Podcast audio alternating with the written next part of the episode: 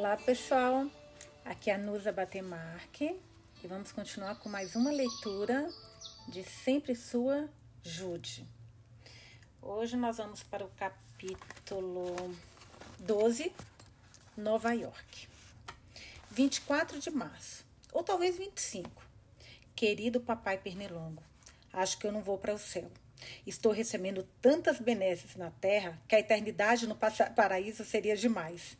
Escute só o que aconteceu. Jerusa Abbott venceu o concurso de contos com o um prêmio de 25 dólares que o mês, nome do jornal, né, provavelmente, promove anualmente.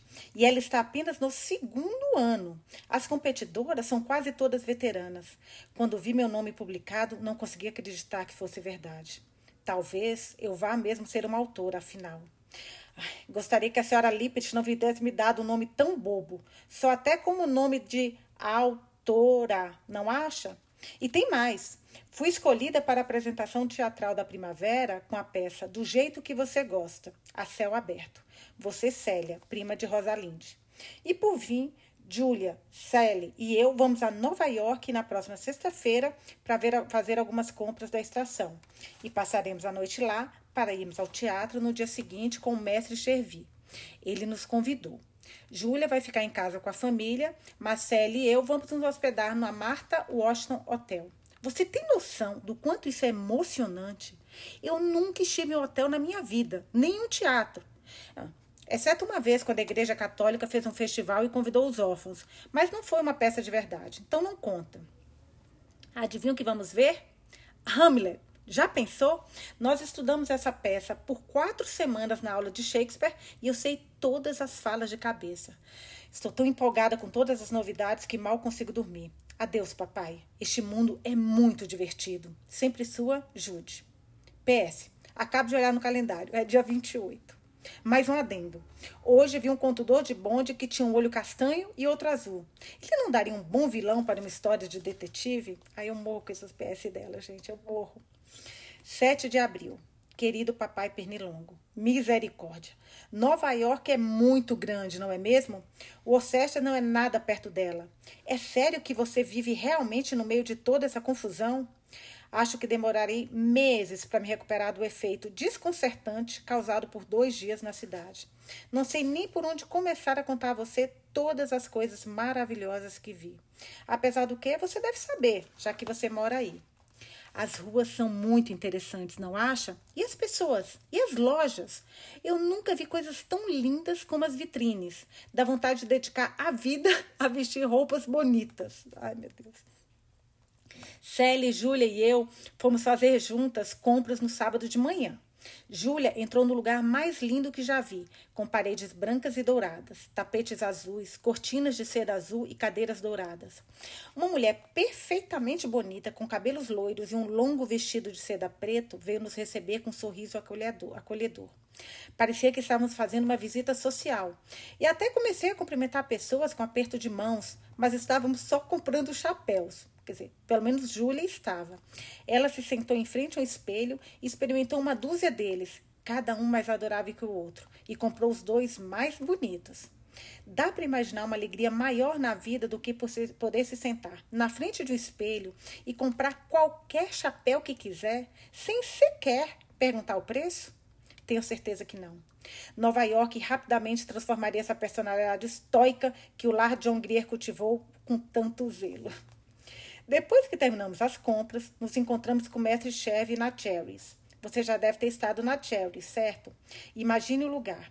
E depois, imagine o refeitório do lar John Grier com suas mesas cobertas por toalhas plásticas e louça branca que você não pode quebrar. Além de facas e garfos com cabos de madeira. Imagine como me senti. Comi meu peixe com garfo errado, mas o garçom gentilmente me deu outro, então ninguém notou. Depois do almoço, fomos ao teatro e foi deslumbrante, maravilhoso, inacreditável. Revivo tudo nos meus sonhos todas as noites. Shakespeare não é formidável? Hamlet é muito melhor no palco do que quando analisamos em sala. Eu já havia gostado antes, mas agora então.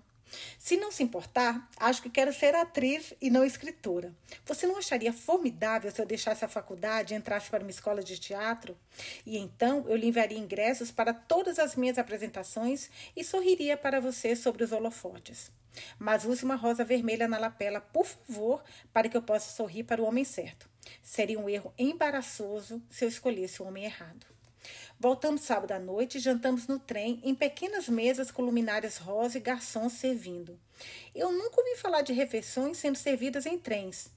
Antes, e sem querer, eu disse isso. Mas em que lugar do mundo você foi criada? Júlia perguntou.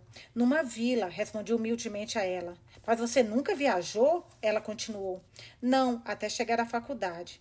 E depois eram apenas 250 quilômetros e não cheguei a comer, respondi. Ela estava ficando muito interessada em mim, porque eu falo algumas coisas engraçadas. Eu tento não falar, mas elas surgem quando estou admirada e fico admirada na maior parte do tempo. É uma experiência estonteante, papai, passar 18 anos no lar de Hungria e de repente mergulhar no mundo mas estou me acostumando. Não cometo mais as mesmas gafes de antes e não me sinto mais desconfortável com as outras garotas. Eu costumava me retrair sempre que as outras pessoas olhavam para mim. Era como se elas vissem a faça através das minhas roupas novas e enxergassem o uniforme xadrez por baixo.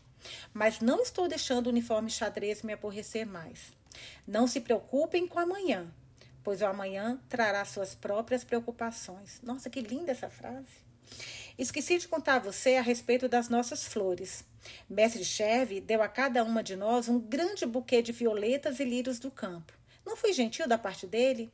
Eu nunca fui de me interessar muito pelo sexo masculino, a julgar pelos benfeitores do orfanato, mas estou mudando de ideia. Onze páginas. Isto sim é uma carta. Boa sorte. Vou parar agora. Sempre sua, Jude. 10 de abril. Querido senhor Ricaço. Meu Deus, olha como ela começa a frase, gente. Querido senhor Ricaço. Aqui está o seu cheque de 50 dólares. Muito obrigada, mas não sinto que deva aceitá-lo. Minha mesada é suficiente para pagar todos os chapéus de que preciso. Lamento ter escrito todas aquelas coisas bobas sobre loja de chapéus. É que eu nunca tinha visto nada assim antes. No entanto, eu não estava pedindo nada. Prefiro não aceitar mais caridade do que seja preciso atenciosamente Jerusa Abbott. Quando ela tá brava, ela assina Jerusa, né, gente? É engraçado. 11 de abril, um dia depois. Querido papai, por favor, perdoe-me pela carta que escrevi ontem. Depois que apostei, arrependi-me e tentei recuperá-la, mas o monstro do funcionário do correio não deixou que eu a retirasse. É, é madrugada agora. Estou já há horas acordada pensando em como sou um verme. Um verme asqueroso, de mil pernas. É o pior que posso dizer. Fechei a porta do escritório bem devagarinho para não acordar a Júlia e Sally. Estou sentada na cama, escrevendo a você em papel arrancado do meu livro de história. Eu só queria dizer que sinto muito por ter sido tão indelicada a devolver seu cheque. Sei que a sua intenção foi boa e penso que você é muito gentil por se dar ao trabalho de se preocupar com uma coisa tão boba como o chapéu papel. Eu deveria ter devolvido o dinheiro com mais tato. De toda forma, eu precisava mesmo devolver o cheque. É diferente para mim do que é para outras garotas.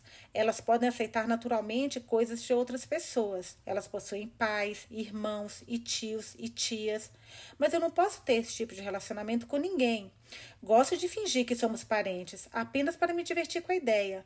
Mas é óbvio que eu sei que não é verdade. Sou sozinha, completamente de costas contra a parede, lutando contra o mundo, e me falta o ar quando penso nisso. Tiro isso da cabeça e sigo adiante. Mas você entende, papai? Não posso aceitar mais dinheiro do que de, que de fato preciso, porque algum dia eu desejo pagá-lo. E mesmo a grande escritora que desejo ser, não será capaz de arcar com uma dívida monstruosa. Eu adoraria chapéus e coisas bonitas, mas não posso hipotecar meu futuro para pagá-los. Você me perdoa, não perdoa, pela forma como falei? Tenho o hábito, o péssimo hábito de escrever de forma impulsiva. Tão logo algo me vem à mente. E depois mandar a carta sem poder cancelar o envio. Mas se algum momento pareça sem consideração ingrata, não é minha intenção. De todo meu coração agradeço a você pela vida, pela liberdade e pela independência que me deu. Minha infância não passou de um longo e sombrio período de revolta. E hoje sou tão feliz que a cada momento do dia tenho dificuldade de acreditar que seja verdade. Eu me sinto como uma heroína saída de um livro. São duas e quinze. Vou sair na ponta dos pés para colocar essa carta agora na caixa do Correios. Você irá recebê-la na próxima entrega, depois da outra. Então, não vai ter tanto tempo para pensar mal de mim. Boa noite, papai. Sempre sua, com amor, Jude. Capítulo 13. Lendo os clássicos ingleses. 4 de maio. Querido papai Pernilongo, no último sábado tivemos jogos interclasses. Foi espetacular. Primeiro, houve um desfile de todas as turmas, com todo mundo usando linho branco, veteranas carregando sombrinhas japonesas douradas e azuis, calouras trazendo cartazes brancos e amarelos. Nossa turma levou balões vermelhos, muito bonitos, especialmente porque foram soltos e flutuaram. As calouras usavam chapéus verdes de papel de seda com longas fitas. Havia também uma banda de uniformes azuis contratada na cidade. E também umas 12 figuras engraçadas, como palhaços de circo, para manter o público entretido durante o evento. Júlia estava vestida como um japonês, um camponês gordo, usando chaleco, bigodes e guarda-chuva grande. Patsy Moriarty, na verdade, Patrici, onde já se viu um nome desses. Nem Mr. Le Mrs. Lepet conseguiria superá-lo, que é bem alta e magra, era esposa de Júlia, com um chapéu verde ridículo caindo em uma das orelhas. Ondas de risadas a seguiram por todo o percurso. Júlia cumpriu seu papel com perfeição. Nunca pensei que uma Pendleton podia demonstrar tanto espírito de comédia com perdão pelo mestre Cherve. Não penso nele como um Pendleton, assim não como não penso em você como benfeitor do orfanato, papai. Sally e eu não desfilamos na parada porque iríamos participar das competições. Adivinha? Nós duas ganhamos ao menos alguma coisa. Competimos no salto à distância e perdemos. Marcele venceu o salto com vara, 2 metros e 20, e eu a corrida de 50 metros, em 8 segundos. Eu fiquei arfando no final, mas foi muito divertido ver a turma toda agitando balões, aplaudindo e gritando. Qual o problema de Jude Abbott? Ela está bem. Quem está bem? Jude Abbott. Isso, papai, é que é sucesso.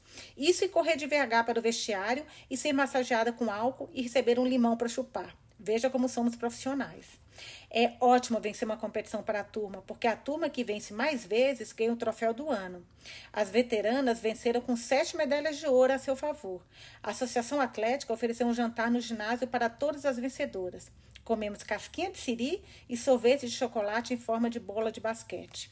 Eu passei metade da noite ontem lendo Genier. Você é velho o suficiente para lembrar de como eram as coisas 60 anos atrás? E se sim, as pessoas falavam mesmo daquele jeito? Arrogante Lady Blanche diz a empregado dela: Pare de tagarelar, patife, e cumpra minhas ordens. O senhor Rocha chama o céu de abóbada celeste. E quanta mulher louca que ri como uma hiena, ela coloca fogo no sótão, rasga vestidos de noiva e morde pessoas. É puro melodrama, mas mesmo assim é impossível parar de ler. Não imagino como uma, consigo imaginar como uma garota pode ter escrito um livro assim, especialmente tendo sido criada em um presbitério, pois o pai dela era pároco anglicano. Algo de fascinante nessas irmãs Brontë. Gente, eu amo como ela fala dos livros e das autoras, eu amo. E também como ela fala de comida, amo, me dá fome. Bom, voltando. Há algo de fascinante nessas irmãs Brontë. Seus livros, vidas, espírito. De onde elas tiraram tudo isso? Enquanto lia sobre os problemas da pequena Jane no internato, fiquei tão furiosa que tive de sair dar uma caminhada. Eu entendo perfeitamente como ela se sentiu. Tendo tido uma senhora Lippet, pude ver bem o senhor Blockhurst. Blockhurst não fique ofendido, papai. Não estou sugerindo que o lar de Hungria seja igual ao Instituto Lowood. Tínhamos muito para comer e roupas para vestir, água para nos lavar e um caldeira, uma caldeira no porão. Mas há uma semelhança mortal. Nossas vidas também eram completamente monótonas e vazias. Nunca aconteceu nada de bom, exceto sorvete aos domingos, e até mesmo isso era parte da rotina. Em todos os 18 anos em que lá estive, apenas vivi uma aventura: o dia em que houve um incêndio no galpão. Tivemos de acordar no meio da noite, colocar roupa e ficar de prontidão caso o fogo se alastrasse. Mas isso não aconteceu, então voltamos para a cama. Quem não gosta de uma surpresa, uma aventura? É um desejo humano perfeitamente natural, mas eu nunca tive uma, até que a senhora Lippet me chamou ao escritório e me disse que o senhor João da Silva iria me mandar para a faculdade. E ainda assim, ela foi contando isso de forma tão gradual que no fim eu nem fiquei surpresa de verdade. Sabe, papai, acho que a qualidade mais essencial para qualquer pessoa é ter imaginação. É o que permite que uma pessoa se coloque no lugar da outra. Gente, ela é muito inteligente, meu Deus é o que permite que uma pessoa se coloque no lugar da outra. É o que as torna gentis, solidárias e compreensivas. Isso deve ser cultivado desde criança. Mas aquele orfanato instantaneamente erradica o menor lampejo de imaginação que possa surgir. O cumprimento dos deveres é a única qualidade encorajada. Não acho que as crianças deveriam sequer conhecer essa expressão tediosa e detestável. Elas deveriam poder fazer tudo por amor, não por obrigação. Aguarde só para ver o orfanato, o orfanato que eu irei conduzir. É a minha fantasia favorita à noite, quando vou dormir. Eu planejo tudo nos mínimos detalhes: as refeições, as roupas, os estudos e brincadeiras e também as punições. Afinal, até meus órfãos formidáveis comportam-se mal de vez em quando. Enfim, eles serão felizes. Acho que qualquer um, não importa quantos problemas tenha de enfrentar, quando crescer, deveria ter uma infância feliz para recordar. E se um dia eu tiver meus próprios filhos, não importa o quão infeliz eu seja, não permitirei que eles tenham qualquer preocupação até que cresçam. Lá vem o sino da capela. E em algum outro momento concluo essa carta. Quinta-feira. Quando cheguei do laboratório já tarde, encontrei um esquilo sentado na mesa de café, servindo-se de amêndoas. Esse é o tipo de visita que recebemos agora que o clima chegou, quente chegou e as janelas ficam abertas sábado de manhã. Talvez você pense que ontem tenha sido sexta-feira e por isso não temos aula hoje. Passei uma noite agradável e tranquila lendo a coleção de Stevenson, que comprei com o dinheiro que ganhei com o prêmio. Se pensa assim, é porque nunca frequentou uma faculdade de meninas, papai querido. Seis amigas apareceram para fazer footage e uma delas derrubou tudo, enquanto ainda estava líquido, bem no meio do nosso melhor tapete. Nunca seremos capazes de limpar a sujeira. Não tenho mencionado as lições ultimamente, mas ainda as temos diariamente. Aliás, é um alívio poder ficar longe delas e discutir a vida em geral. Discussões que unilaterais que eu e você mantemos por sua culpa. Você pode responder sempre que quiser. Há três dias estou escrevendo essa carta, carta e temo que, a essa altura, tubavan, entediado. Tubavan, que significa você esteja bem entediado. Gente, quem fala francês, perdoa aí, por favor. Adeus, bom senhor, Jude. Senhor Papai Pernilongo da Silva. Senhor, tendo concluído o estudo de argumentação e a ciência da divisão de uma tese em partes, decidi adotar o presente estilo de correspondência. Ele contém todos os fatos essenciais, mas nenhuma verborragia desnecessária. Nossa, ela é extremamente verborrágica. Eu quero ver ela agora sem verborragia. Vamos ver. Primeira, nessa semana fizemos exames de Química, História. 2. Um novo dormitório está sendo construído. Seu material é A. Tijolos vermelhos. B. Pedras cinzentas. B. Sua capacidade será a de A. Um reitor, cinco professores. B. 200 garotas. C. Uma governanta, três cozinheiras, 20 garçonetes, 20 camareiras. 3. Comemos flan de sobremesa hoje. 4. Estou escrevendo um tópico especial sobre as fontes das peças de Shakespeare. 5. Lu McMahon escorregou e caiu hoje à tarde durante o basquete. E ela? A. Deslogou o ombro. B. Machucou o joelho. Meu Deus, que carta. 6. Tem um novo chapéu enfeitado com A. Fita de veludo azul. B. Duas penas azuis. C. Três pompons vermelhos. 7. São nove e meia. É, 8. Boa noite, Jude. Meu Deus, que carta horrível de se mandar. Capítulo 14 um convite e uma negação. Bom, gente, ela já está voltando ao modo habitual de escrever as cartas, graças a Deus. 2 de junho. Querido papai Pernilongo, você nem imagina que coisa boa me aconteceu.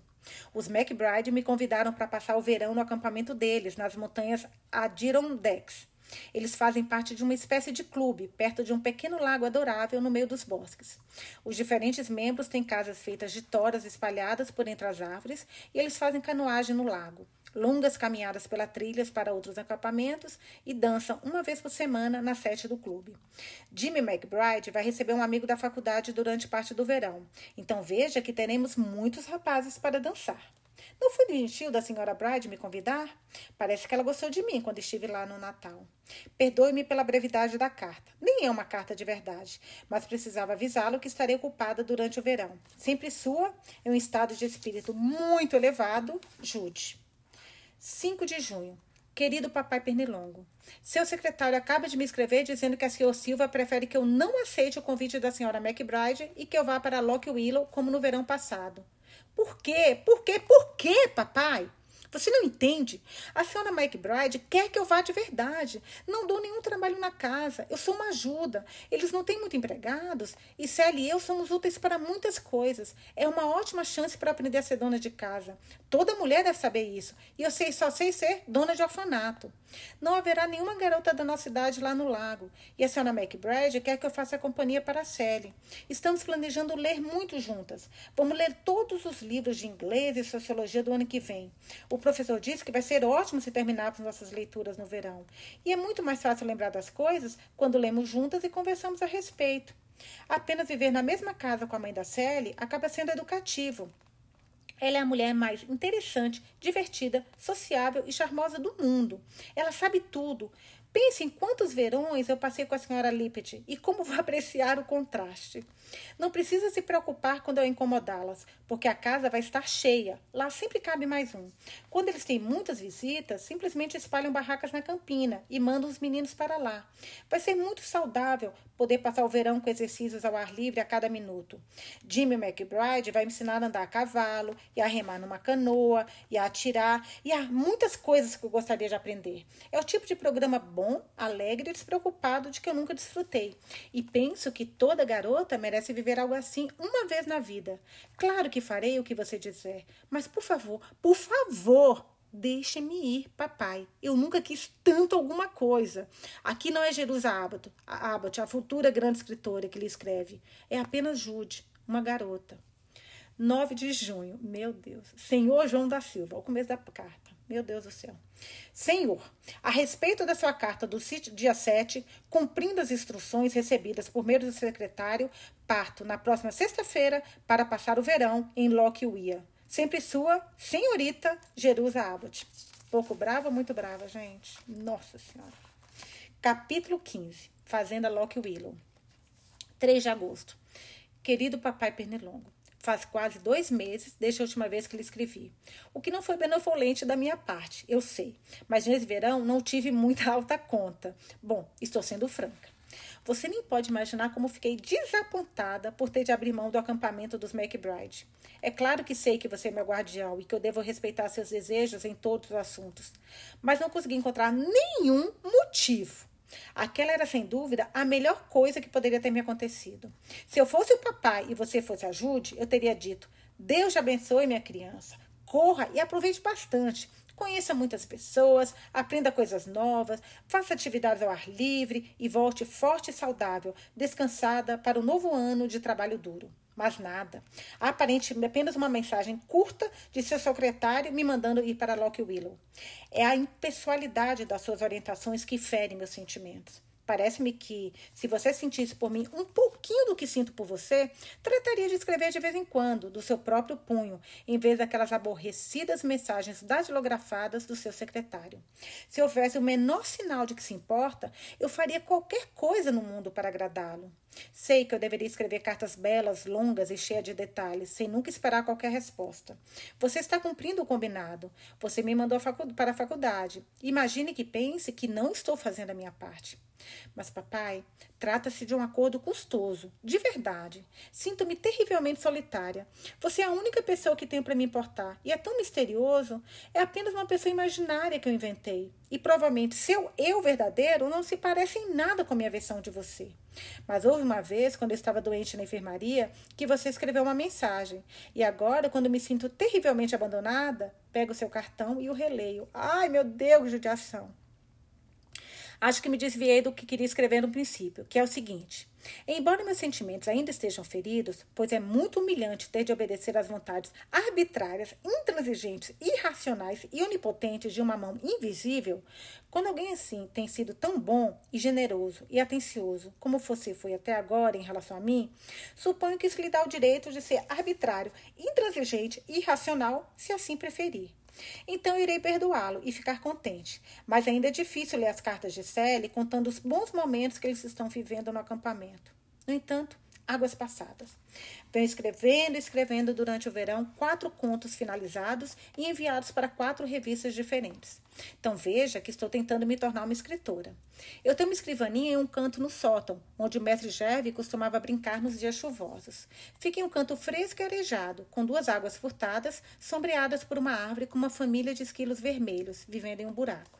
Escreverei uma carta melhor alguns dias e contarei as novidades da fazenda. Estamos precisando de chuva. Sempre sua, como sempre, Jude. 10 de agosto. Senhor Papai Pernilongo. Senhor! Escrevo-lhe direto do segundo galho do salgueiro, à beira da lagoa, no pasto. Há um sapo coachando lá embaixo, um gafanhoto cantando no alto e dois pequenos pica-paus correndo para cima e para baixo no tronco. Estou aqui há uma hora. É um galho bem confortável, especialmente depois de ter sido estofado com duas almofadas de sofá apoiadas no tronco da árvore. Eu subi com material para ele escrever uma carta e um caderno, na esperança de que escrever um conto imortal mas estou tendo uma dificuldade terrível com a minha heroína. Não consigo fazer com que ela se comporte como eu quero. Então eu abandonei por enquanto. Estou escrevendo para você, o que não me alivia em nada, pois também não posso fazer você se comportar como eu quero. Se estiver na terrível Nova York, queria poder enviar-lhe um pouco dessa adorável e refrescante paisagem. O campo é o paraíso após uma semana de chuva. Falando em paraíso, você se lembra do Sr. Kellogg, de quem lhe falei no último verão, ministro da pequena igreja em Corners? Bem, a pobre, a pobre velha alma está morta desde o último inverno. Pneumonia. Eu cheguei aí uma meia dúzia de vezes a ouvi-lo pregar e fiquei bem familiarizada com a teologia dele. Ele acreditou até o fim nas mesmas coisas. Parece que um homem capaz de acreditar por 47 anos nas mesmas ideias, sem botar sequer uma delas, devia ser mantido em uma vitrine como uma atração. Espero que esteja gostando da harpa e da coroa de ouro. Ele tinha tanta certeza de que iria encontrá-los. Há um jovem ministro muito pomposo no lugar dele. A congregação está bem duvidosa, especialmente o grupo liderado pelo diácono Cummings. Tudo indica que haverá uma divisão terrível na igreja. Inovações religiosas não são muito bem-vindas nessa vizinhança. Durante a semana que choveu, sentei-me no sótão e tive uma superdose de leituras. Robert, Louis Steven principalmente. Ele em si me parece mais interessante que todos os personagens dos seus livros. Atrevo-me a dizer que ele transformou a si mesmo em um tipo de herói que ficaria bem no papel. Não acho que foi é perfeito da parte dele gastar os 10 mil dólares que seu pai lhe deixou com um iate e partir para navegar os mares do sul? Ele fez jus ao seu espírito aventureiro. Se meu pai tivesse me deixado 10 mil dólares, eu faria o mesmo. Fico doida apenas pensando em Vai Lima, onde ele construiu uma casa. Quero ainda ver os trópicos, o mundo todo. Seria uma grande autora, ou artista, ou atriz, ou qualquer outro tipo de pessoa notório que eu consiga me tornar. Tenho uma terrível tendência à peregrinação. A simples visão de um mapa me dá vontade de colocar um chapéu, pegar um guarda-chuva e dizer: Verei, antes de morrer, as palmeiras e os templos do sul. Essa é uma citação de um poema de Tennyson. Aqui tem uma, uma anotação no livro embaixo, no rodapé. Quarta-feira. Crepúsculo, anoitecendo, sentada à porta de casa. Está muito difícil colocar alguma notícia nessa carta. Jude tem filosofado, tanto ultimamente que ela deseja discorrer amplamente sobre o mundo em geral, ao invés de sucumbir aos detalhes triviais da vida cotidiana. Mas se você quer novidades, aqui estão elas. Nove, nossos nove porquinhos atravessaram o riacho e fugiram na terça-feira passada. E apenas oito voltaram. Não queremos acusar ninguém injustamente, mas suspeitamos que a viúva Dold está com porco a mais do que deveria. O Sr. Wetter pintou seu celeiro e seus dois silos de amarelo abóbora brilhante, uma cor muito feia, mas ele disse que ficou bom. Os Brewers estão com visita essa semana, a irmã da senhora Brewer e duas sobrinhos de Ohio. Uma das nossas galinhas, Rhode Island, de 15, anos, de 15 ovos, só gerou três pintinhos. Não conseguimos decifrar o que pode ter acontecido. A Rhode Island, na minha opinião, são uma raça muito inferior. Eu prefiro as Buff Orpingtons. O novo funcionário de Bonnerick, Full Corners, bebeu até a última gota do estoque deles de extrato de gengibre da Jamaica, no valor de 7 dólares, antes de ser descoberto. O velho Iraete está com reumatismo e não pode mais trabalhar. Ele nunca guardou dinheiro quando tinha um bom salário, então agora vai ter que morar na cidade. Vai haver um evento social com sorvete na escola no próximo sábado à tarde. Venham e tragam suas famílias. Comprei um chapéu novo por 25 centavos pelo correio. Este é meu retrato mais recente, a caminho de recolher o feno. Embaixo tem uma ilustração, gente, que ela fez bonitinha dela é, recolhendo feno e levando uma, uns animais. É, veja, está ficando muito escuro. De todo modo, esgotei as notícias. Boa noite. Sempre sua, Jude. Sexta-feira. Bom dia. Eis uma novidade. Quer saber o que você acha que é? Você nunca, nunca, nunca conseguiria adivinhar quem está vindo para Lock Willow. Chegou uma carta para o Sr. Sempre enviada pelo Sr. Pendleton. Ele está dirigindo pela região de Berkshire está cansado e quer repousar em uma fazenda tranquila. Ele pergunta se pode passar por aqui e se eles deixariam um quarto para recebê-lo, pronto para recebê-lo. Talvez fique uma semana ou duas, ou até três. Vai depender do quanto conseguir descansar enquanto estiver aqui. Estamos no maior alvoroço. A casa inteira está sendo limpa, limpa e todas as cortinas estão sendo lavadas. Estou indo para Connors agora de manhã. É necessário comprar lona para trocar o todo da entrada e duas latas de tinta marrom para pintar o hall e as escadas dos fundos. A senhora Dolde se comprometeu a vir amanhã para lavar as janelas. Devido às necessidades do momento, deixamos de lado nossas suspeitas em relação ao sumiço do leitão. Ficou amiga agora, né, gente? Ai, eu morro com isso, meu Deus. O jeito que ela escreve é demais.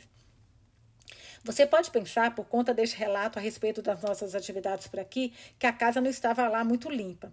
Mas eu garanto a você que ela já estava limpíssima. Quaisquer que sejam as limitações da senhora sempre, ela é a típica dona de casa asseada. Papai, você concorda que a atitude dele é típica de um homem? Ele não dá a mínima previsão se vai aparecer hoje ou daqui a duas semanas. Temos que ficar em perpétua vigilância e expectativa até que ele chegue. E se ele não se apressar, toda a faxina terá que ser feita novamente. Lá embaixo, a Mazai está me esperando com a charrete Grove. Vou guiar a charrete sozinha. Mas se você visse o velho Grove, não ficaria, não ficaria preocupado com a minha segurança. Com a mão no coração, adeus, sempre sua, Jude. PS. Ah, finalmente um PS. Não acha que terminei bem? Tirei essa despedida das cartas de Stevenson, o, com a mão no coração. Essa é uma novidade que ela trouxe da despedida das cartas do Stevenson. Sábado. Bom dia de novo. Eu não cheguei a envelopar a carta ontem, ontem antes do carteiro passar, então acrescento mais novidades. O carteiro passa todos os dias ao meio-dia. O serviço de correspondência no campo é uma bênção para os agricultores. Nosso carteiro não só entrega as cartas, mas leva e traz pedidos da cidade, por cinco centavos. Ontem ele me trouxe cadastro de sapato e um pote de creme para queimaduras. Queimei toda a pele do meu nariz antes de comprar o chapéu. E uma gravada Whindersson azul e um vidro de graxa. E cobrou apenas 10 centavos. Foi uma grande barganha, considerando o tamanho do meu pedido. Ele também nos informa sobre o que está acontecendo no mundo lá fora. Várias pessoas na rota dele recebem jornais todos os dias e ele os lê enquanto anda e repete as notícias para os não assinantes. Então, no caso de uma guerra ser deflagrada entre os Estados Unidos e o Japão, ou o presidente ser assassinado, ou o senhor Rockefeller deixar um milhão de dólares para o lar John Grier, você não precisa se preocupar em me escrever. Vou ficar sabendo. Nenhum sinal do mestre Cherve ainda. Mas você precisa ver como a casa está limpa e com que dedicação esfregamos os pés no capacho antes de entrar. Espero que ele venha logo. Estou desejando alguém para conversar. A senhora sempre, para falar a verdade, é uma companhia um tanto monótona. Ela nunca permite que as ideias interrompam o fluxo de uma conversa. É, é uma de sua conversa. É uma coisa engraçada é, sobre. Oh, desculpa, gente, eu me perdi aqui no negócio. Ela nunca permite que as ideias interrompam o fluxo fácil da sua conversa. Perdão, gente, perdão, perdão. É uma coisa engraçada sobre as pessoas daqui. O mundo deles vai até o topo da colina. Eles não são nem um pouco globais, se é que você me entende. Exatamente como no lar de Hungria. Nossas ideias eram delimitadas pelos quatro lados das grades de ferro.